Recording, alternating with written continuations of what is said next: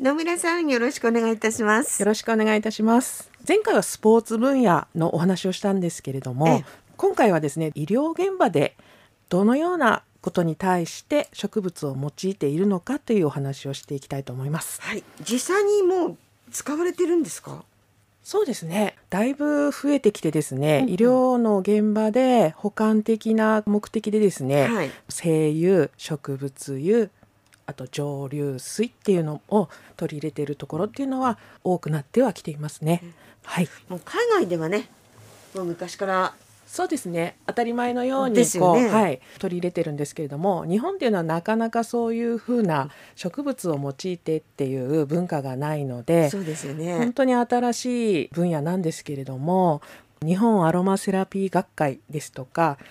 臨床アロマセラピー学会など医療従事者さんたちの学会なども立ち上げられていて、うんうん、だいぶ広まってはきています。ね、そこにねきっとコロナ禍も影響しているのかなって気がしますよね。そうですね。はい。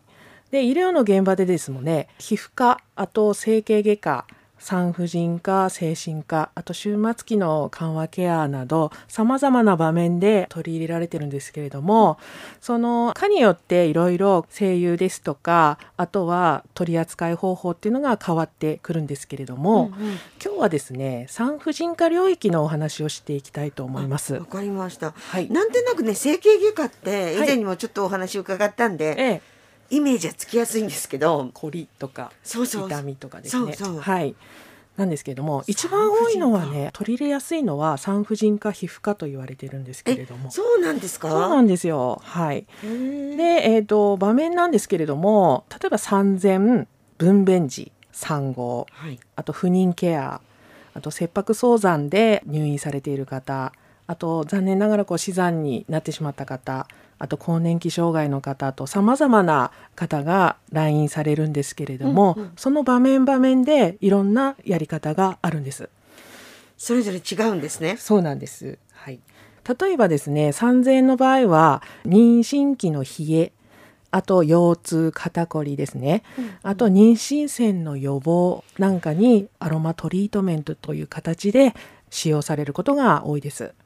あそうなんですか、はい、妊娠線ってよくね。そうですね。今あのお母さんになる方たちも美容目的で、はい、産んだ後の自分の体型ですとかあと皮膚の状態っていうのをすごくこう敏感にケアする方向にですね意識が高くてですね、えー、もう妊娠したらすぐに来られてどんなオイル使ったらいいの？みたいな形で LINE される方が年々増えておりましてあとは産後にこうお尻がちょっと大きくなっちゃうんで困るんですとかスリムアップのオイルを今から使用していきたいんですけど、何がいいですか？なんて。はい。で、あと分娩時はですね、産痛の緩和ですとか、あとは帝王切開のオペの時にですね、例えば部分麻酔だと意識がありますよね。うんうん、そうするとオペ室でちょっと緊張だったりですとか、不安があったりしたら、術前とか術中にですね、オペ室で方向浴をしてくれるっていう医療機関もあります。えー、そうなんだ。はい。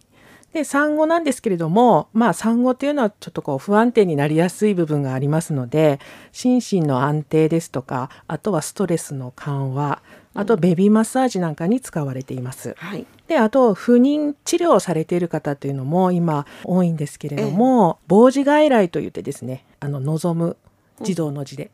防治外来というふうにあの設置されている医療機関なんかでは、待合室で不安感がある患者さんたちに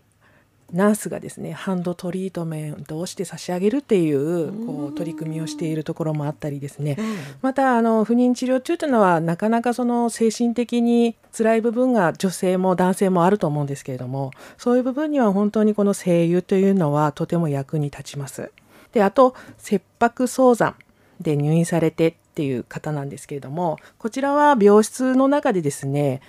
足浴をしたりあとハイリスクの妊婦管理っていう部分では方向浴をしたりします。切迫早産になってしまうと急に入院生活が始まりますので、環境の変化にこう対応しきれなくて不安感が高まってしまう患者さんもいらっしゃいますのでそういう方たちのケアに精油あとは方向浴をよく使用します。で死産などでこう残念ながら亡くなったお子さんを送るっていう場面でお母さんのきな香りを選んでいただいてその香りをお子さんの衣服につけてですね、添えて送ってあげるっていう取り組みをしている産院もあります。もうこのようにですねさまざまな場面なかなかこうハードな場面になってしまうことが多いんですけれども、えそこの中でなんとか医療機関でもできる範囲でなんとか患者さんの心と体に負担をね軽くするためにアロマセラピーっていうんですけれども植物療法ですとか芳香療法アロマセラピーを取り入れて患者さんに役に立つようにっていうふうに取り組みをしているドクターですとかナースっていうのは年々増えているんですけれども、うんうん、はい、学会でねいろんな症例の発表を聞いているとですね本当に皆さん熱心でオペ室で方向浴なんてちょっと考えられないですけれども、ね、でもそれを院長先生をはじめスタッフ全員で何とかしてやりましょうっていう風なこう発表なんか聞くとですね、うん、わあなんかすごいなっていうふうに、うん、思っていました。ね、はい、なんかね日本もやっとそこまでねって感じですもんね。ですね。はい。で今お話を伺ってると大体あの緊張とかね、はい、ストレスとかね、はい、不安とかっていう言葉がキーワード的にあるのかなと思いますが、はい、例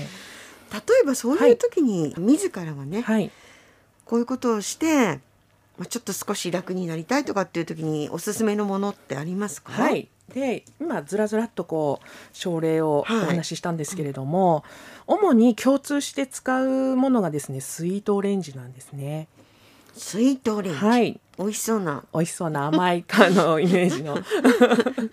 精油なんですけれども、こちらの方は妊娠期の方ですとかにもちょっと体力が弱っている方にでも安心して使える精油の一つになりまして、うんうん。はい、体を温めたりこう循環を良くしたり、うん、あと気分の明るさを回復させたり、うん、緊張の緩みリラックスをさせたりするっていう成分が入っております。はい、で成分としてはリモネンですとかあとリナロールという成分が主に入っています。はい、なんですけれどもスイートオレンジあの海外からのものが比較的多いんですね精油。ですが同じ種類でですね私がおすすめするのは橙あとは小夏、はい、今日はこう2本持ってきたんですけれどもこちらは嗅ぎますか？はい嗅いでみますか？久々。久々の香り体験小夏です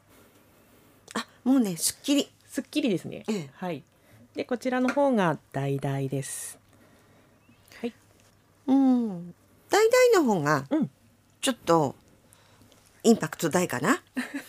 私にとっては。そうなんですね。でこちら日本とも日本産の精油を選んでいて、はい、まあ日本人の馴染みのあるオイルなの精油なので、比較的こうああいい香りとかああこういう香りねってインパクトがなく自然にいつも香っている香りなので、はい、なんかこう印象薄いのかなっていう風な。小夏は特にそうでしたね。そうですね、ええ、なんで比較的その馴染みのいい香りを選んであげた方が、医療の現場では特にいいのかなと思ってます、はい、誰もが嗅いだことのあるような香りであり、はい、この香り嫌って人はあまりいないんじゃないのかなっていう感じですよね。万人向けですよね。ですね。はい。はい、なのでこちらの方2本よく使われているんですけれども、はい、一般の方でもですね、ええ、まあ病院に行くほどでもないんだけれども、あのお家でちょっとこう気分がうつうつっとしたりですとか、コロナでちょっと緊張状態が今続いておりまして、産科婦人科関係なくね、関係なくですね、はい、簡単に安全に比較的使えるのがこの小夏と橙、あとスイートオレンジもそうですけれども、うん、この3本おすすめですので、嗅ぐだけでも違いますよね、方向。そうですね。ねはい。ディフューザーに入れても方向よくしていただけるとそういう時間をね持つっていうのも今大事なのかなと思っております。そうですね。今の時代、はい、だからこそ特にそうです そうですね。まあ現代人皆さんそうだと思いますからね。はい。もうねこの長い期間緊張状態でずっと来たり不安定な状態で来ているのでこういう時こそこの自然な方に自然なものを取り入れてリラックスするっていう時間っていうのを持つっていうのはとっても大事なところなのかなと思っております。はい、はい、今日は医療現場の方のお話をしたんですけれども、はい、こちらの方はですねちょっとこう注意点といいますか医療機関とかまた介護現場で使うにあたってですね、うん、必ずクライアントさんにパッチテストをする。はい、はい。あとバイタルチェック等をしながら、はい、こう患者さんの様子を見ながら使用していく。あとはですね、まあ、品質はもちろんのことなんですけれどもメディカルグレードで使えるような精油を使うあと病院なんかですと他の患者さんとの兼ね合いがあったり、ね、匂いってあの好き嫌いがあったりしますので、えーえー、ごくごくこう薄い濃度で使っていくですとかあとはスタッフ同士の連携なんですよね。どうしてもあの業務以外の部分になりまして手間がやっぱりかかると、やっぱりスタッフさんによってはですね業務が増えてどういうことなのっていうふうなお話になる医療機関がとってもやっぱり現実的には多いんですよね。その辺もスタッフ間の連携っていうあとは理解っていうところをベースに進めていかれるのがいいかなと思ってます。はい、はい、わかりました。今日は、はい、医療現場での植物をまあ用いたケアについて、はい、特に今日はあの産婦人科。はい。産婦人科です、えー、もう皆さんにも当てはまると思いますんで、えー、そうですね、えー、はい。今日小夏大々水筒レンジ、はい、お話でした。野村さんありがとうございました。ありがとうございました。